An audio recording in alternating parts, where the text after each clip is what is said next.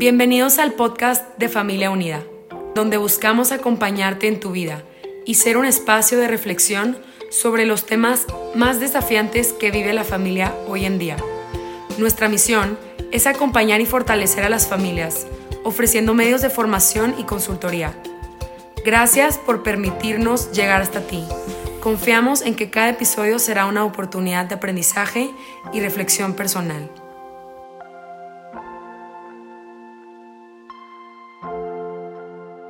Hola a todos, ¿cómo están?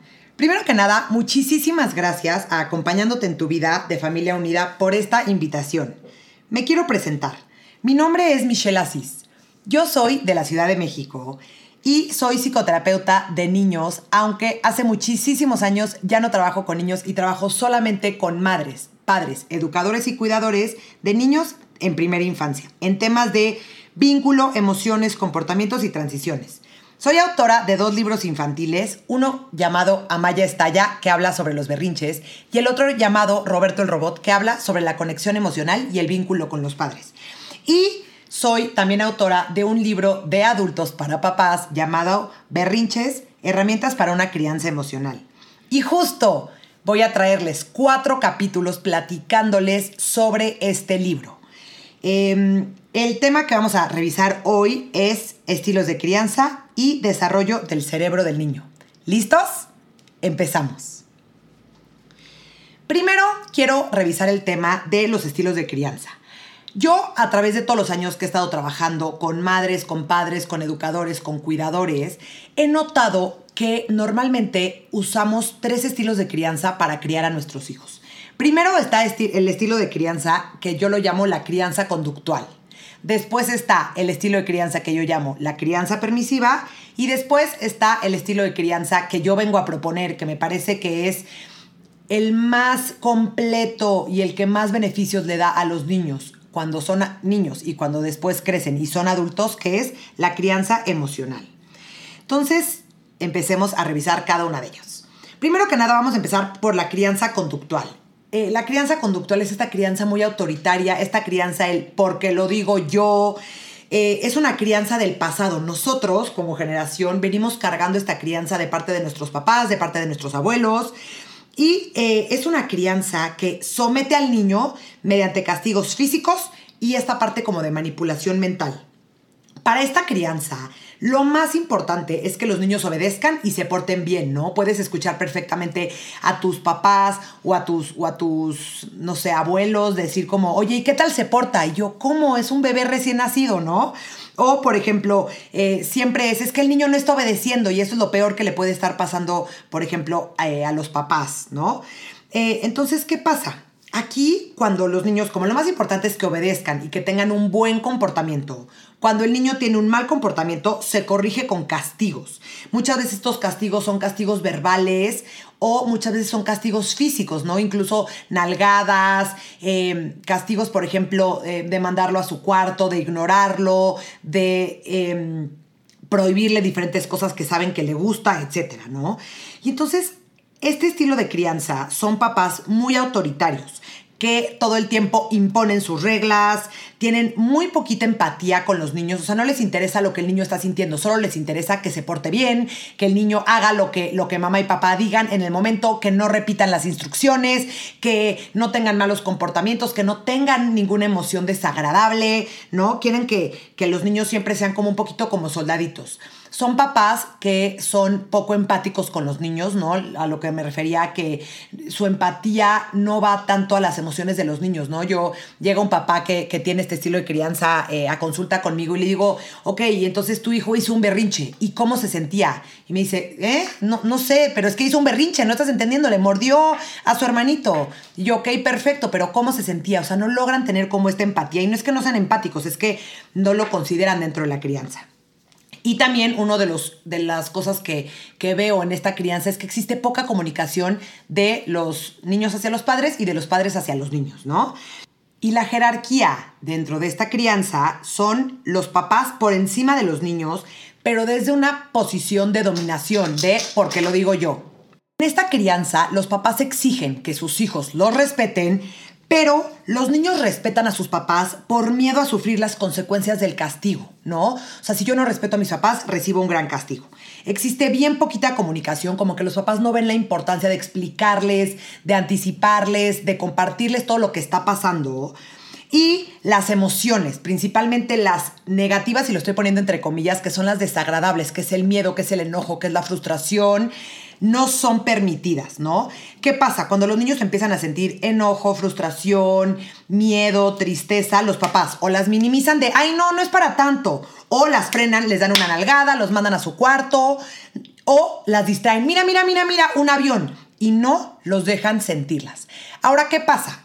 Nosotros que somos hijos y descendientes de este estilo de crianza, queremos hacer las cosas diferentes, queremos tener una diferente relación con nuestros hijos, queremos que nuestros hijos no nos tengan miedo, queremos... Eh, ser empáticos, educar en las emociones, etcétera, etcétera. Entonces, ¿qué hacemos? Como buenos que somos en la, en la sociedad, pendulamos al otro extremo y caemos en la crianza permisiva. Ahora, necesitamos observar que la crianza permisiva es el otro lado de la moneda, es igual de dañina y de perjudicial para los niños que la crianza autoritaria, que la crianza conductual.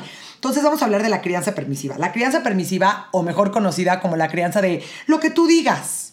¿Qué pasa? En esta crianza no hay límites, los papás quieren ser amigos de sus hijos, ¿no? Todo el tiempo estamos viendo en redes sociales, mi mejor amiga, mi mejor amigo y su hijito chiquito. Necesitamos entender que nosotros no somos amigos de nuestros hijos, somos los papás. Em, los papás tienen mucho miedo de caerles mal a sus hijos. Es que no quiero que mi hijo me odie. Entonces, por lo mismo, no le ponen límites, no les ponen reglas. Y entonces, ¿qué pasa? Cuando los niños están viviendo algún tipo de descontrol emocional, alguna crisis emocional o algún berrinche, los papás ceden a los límites, ¿no? Ay, ay, ay, para que ya no llore, ya, se lo voy a dar. Y entonces, ¿qué pasa? Los niños empiezan a un poco a tomar la medida de los papás y a decir, claro, si yo no quiero cumplir un límite, pues ¿qué hago? Pues voy a hacer un berrinche para que mis papás me lo cumplan. Y los papás, por miedo a los niños, por medio a sus reacciones, les cumplen todos los, los, caprichos y ceden todos los límites, ¿no? ¿Qué pasa? En esta crianza estamos viendo muchísima sobreprotección. ¿no? Son papás que les aplanan el camino a los niños, no dejan que se frustren, no dejan que, sufran nada. El niño empieza a llorar tantito ya, ya, ya automáticamente lo distraigo, y automáticamente lo hago sentir bien, y automáticamente lo abrazo, y automáticamente no permito que exista ningún tipo de frustración, ¿no? ¿Qué pasa? En, esta, eh, en este estilo de crianza, en la crianza permisiva, se pierde mucho la jerarquía. Los papás y los niños se ponen en el mismo nivel o incluso los papás ponen a los niños arriba y ellos se someten a lo que tú quieras, mijito, sí, sí, sí, para que no sufras, para que no llores lo que tú quieras y aquí, ¿no? Yo estoy aquí para servirte, ¿no? Y esto es algo como bien, bien, bien preocupante, ¿eh? Ahorita lo vamos a platicar en la crianza emocional, cómo debería de ser la jerarquía ideal. Ahora, en este estilo de crianza no hay disciplina, no hay reglas, no hay límites y no hay respeto al adulto. ¿Por qué? Porque los, papás, en este afán de caerles bien a sus hijos y de que no sufran y de que sean felices, pues pierden todo eh, este, este respeto al adulto. Ahora, no todo, no todo es negativo en este estilo de crianza. Hay una cuestión muy positiva que es que hay mucho cariño, hay mucha empatía, eh, los papás están preocupados, están, están pendientes de sus hijos, están eh, buscando esta parte como de la conexión y estar como mucho con ellos, ¿no? Ahora, ¿qué pasa? Como yo dije, hay obviamente cosas positivas que funcionaron de la crianza autoritaria, de la crianza conductual y muchas que están funcionando de la crianza permisiva. Y lo que yo vengo a proponer es como un equilibrio, es como un balance entre las dos, que es la crianza emocional. O, mejor conocida como te explico, te ayudo y te acompaño. Hay una frase que me fascina de Frederick Douglass que dice, es más fácil construir niños fuertes que reparar hombres rotos. Y con este estilo de crianza, que es la crianza emocional, yo les vengo a proponer que lo que vamos a hacer es vamos a construir niños fuertes, ¿no? Entonces, ¿qué pasa? Vamos a agarrar lo bueno de las dos. Por un lado, de la crianza conductual, algo que era muy, muy positivo eran los límites, eran la rutina, era la estructura, era toda esta parte en donde los niños sabían qué se esperaba de ellos, sabían qué tenían que hacer Y de la crianza permisiva, algo increíble que vamos a tomar y llevarlo a la crianza emocional es el amor, es el cariño, es el afecto, es la comunicación. ¿Por qué? Porque sí es bien importante que juntemos toda esta parte de que, ok, soy una figura de autoridad, pero tengo una gran relación afectiva y amorosa con mis hijos. O sea, no está peleada una con los otros, ¿no? Muchas veces confundimos que límites tienen que ser, pero gritando, con castigos, con golpes, y no. Nosotros podemos ser muy firmes, pero muy, muy amorosos con nuestros hijos y nuestros hijos van a apreciar muchísimo esto, ¿no? Los papás dentro de esta crianza em, emocional son asertivos, se cuidan ellos mismos porque saben que, que para poder cuidar a alguien, te tienes que cuidar tú primero.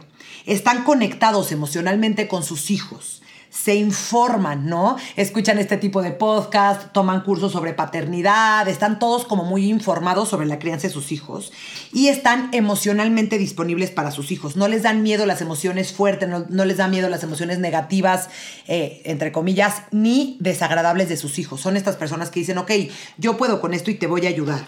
Ahora, en la cuestión de la jerarquía, los papás están por encima de los niños porque son los líderes, porque son los alfas. Y esto es algo bien, bien importante. ¿eh? Porque no estoy arriba sobre, sobre mis hijos desde una cuestión como de control, como de por qué lo digo yo. Más bien estoy sobre, sobre mis hijos en esta parte de yo soy el adulto, yo te voy a ayudar a ti a estar de la mejor manera, pero más que nada yo estoy aquí porque yo sé cómo poderte ayudar y guiar a ti. Porque no hay nada que más paz y tranquilidad les dé a los niños que voltear y, por ejemplo, estar retando los límites y voltear y ver que los límites no se mueven. Que papá y mamá son estas personas con autoridad que te dicen, es que estoy, estoy, entiendo que estés triste, pero estoy aquí. Entiendo que estés enojado, pero no puedes aventar las cosas, ¿no? Como esta parte, como esta cuestión como de líderes. Los papás eh, de esta crianza entienden que disciplina no es darte un golpe, pegarte, darte una nalgada para que aprendas. Disciplina literalmente es enseñanza. Yo te voy a ayudar, ¿no? ¿Qué pasa con las emociones dentro de la crianza emocional? Las emociones se sienten, son válidas, se nombran y se expresan asertivamente, ¿no? Entonces el mensaje que le damos a nuestros hijos es, se vale sentir todas las emociones, incluso las desagradables. Lo que no se vale es reaccionar negativamente, no se vale pegar, no se vale aventar, no se vale que te lastimes tú solo, no se vale que, que rayes las paredes o rompas tus juguetes, ¿no? Pero se vale que sientas todas las emociones, pero te voy a dar herramientas para que las expreses de una manera muy asertiva, ¿no? Hay muchísimo amor en este estilo de crianza, pero siempre límites. Los límites son la columna vertebral de la crianza de los niños. Ahora, quiero pasar al último tema de este episodio, que es el desarrollo del cerebro. Necesitamos entender que los niños, los bebés recién nacidos, nacen solamente aproximadamente con el 23% de su cerebro desarrollado. Esto no es nada, son casi casi nos necesitan para todo. Y entonces la etapa más importante en donde se da la mayor cantidad del desarrollo cerebral es durante la primera infancia, que abarca de los 0 a los 6, 7 años. Y entonces, en este desarrollo del cerebro hay dos áreas muy importantes en las cuales me quiero enfocar. Primero está el cerebro racional y después está el cerebro emocional. Como les comenté, este 23% del cerebro con el que nacen los niños es completamente emocional. ¿Por qué? Porque un recién nacido, cuando tiene hambre, cuando tiene sueño, cuando tiene frío o cuando tiene dolor, lo único que necesita es que mamá y papá lleguen y lo ayuden. ¿Y cómo logra esto? Por medio del llanto, por medio de las emociones. En esta etapa no es importante el cerebro racional. El bebé no tiene esta parte de, híjole, sí, pobre de mi mamá, solamente ha dormido tres horas durante toda la noche, mejor no la voy a molestar, me voy a aguantar tantito ahorita que tenga hambre. No, el bebé tiene hambre y automáticamente llora para que mamá llegue y le dé de comer invariablemente no le interesa las emociones de su mamá, no mide las consecuencias. ¿Por qué? Porque ahorita eso no es importante. Para la sobrevivencia del niño, lo único, es lo único importante es que se den cuenta sus cuidadores que los están necesitando, ¿no? Entonces, ¿qué pasa? Conforme el niño en la primera infancia y después en la adolescencia y en la adultez va creciendo, va desarrollando su cerebro racional. Entonces, ¿qué pasa? Em, no, el cerebro racional se acaba de desarrollar, se van a traumar hasta los 25 años aproximadamente. Entonces, muchas veces le estamos pidiendo cosas a nuestro hijo de 2, 3 años. Por ejemplo, es que piensa en las consecuencias, es que eh, no reacciones de tal manera y los niños todavía no tienen esta parte del cerebro desarrollada, ¿no? Entonces, em, ¿qué pasa? Cuando los niños tienen dos, tres años y siente un malestar, no va a decir, a ver, sí, espérate, espérate, respira, cuenta hasta 10, no, no pasa nada. No, cuando siente un malestar, aunque sea que le dijiste que no algo, le pusiste un límite, quería que le cortaras diferente, de diferente manera el sándwich, se frustró por algo, ¿no? Tuvo este tipo de, de situaciones, ¿cómo reacciona? Llora, grita, pega, muerde, avienta. ¿Por qué? Porque su cerebro racional, que es su cerebro más adulto, que es el cerebro que lo frena y le dice, a ver, espérate, no pegues, todavía no lo tiene desarrollado. ¿Por qué? Porque lo que más tiene desarrollado en este momento es el cerebro emocional. Entonces, en el momento en que siente algún tipo de estrés, lo que va a hacer es lo va a expresar por medio de sus emociones, porque el cerebro que tiene más desarrollado es el cerebro emocional, ¿no? Y entonces, ¿qué pasa? Cuando se desregula completamente, te necesita a ti para que lo ayudes a regular esta emoción.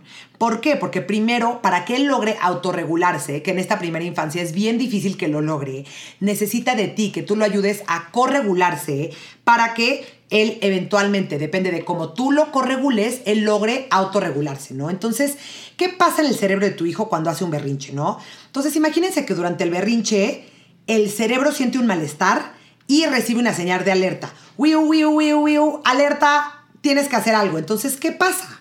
Lo que, lo que, lo que pasa es que el cerebro, para sobrevivir, necesita actuar, pero no está logrando pensar como tal, ¿no? Entonces, la amígdala dentro del cerebro de tu hijo recibe una señal de alarma y se pone en alerta, ¿no? Entonces, incendia todo el cerebro y lo pone en modo de supervivencia. Y entonces automáticamente desconecta lo poco del cerebro racional, del cerebro adulto que tenía conectado. Y entonces aquí es cuando llora, grita, muerde, pega, avienta, se avienta, se pega en la cabeza, se jala el pelo, etcétera, ¿no? Y entonces, en este momento, nosotros no podemos dialogar con él, ni podemos darle un sermón, ni podemos explicarle, porque su cerebro literalmente está, está incendiado. Y entonces, ¿qué pasa? Necesita que nosotros lo ayudemos primero a bajar toda esta emoción, a apagar el incendio de su cerebro para después poder conectar la parte racional y saber qué hacer. Que eso lo vamos a seguir viendo en el siguiente, en los dos siguientes capítulos. Entonces, em, para cerrar el capítulo de hoy, en el siguiente capítulo vamos a ver qué es lo más importante de toda la crianza y qué es literalmente la base para poder llevar a cabo esta crianza emocional. Después, en el capítulo 3, vamos a enfocarnos completamente sobre el tema de los berrinches, que sé que muchas veces nos cuesta mucho trabajo y no sabemos qué hacer. Y en la en el capítulo 4 vamos a ver la caja de herramientas para poder llevar a cabo una crianza emocional. Muchísimas gracias. Nos vemos en el siguiente episodio. Bye.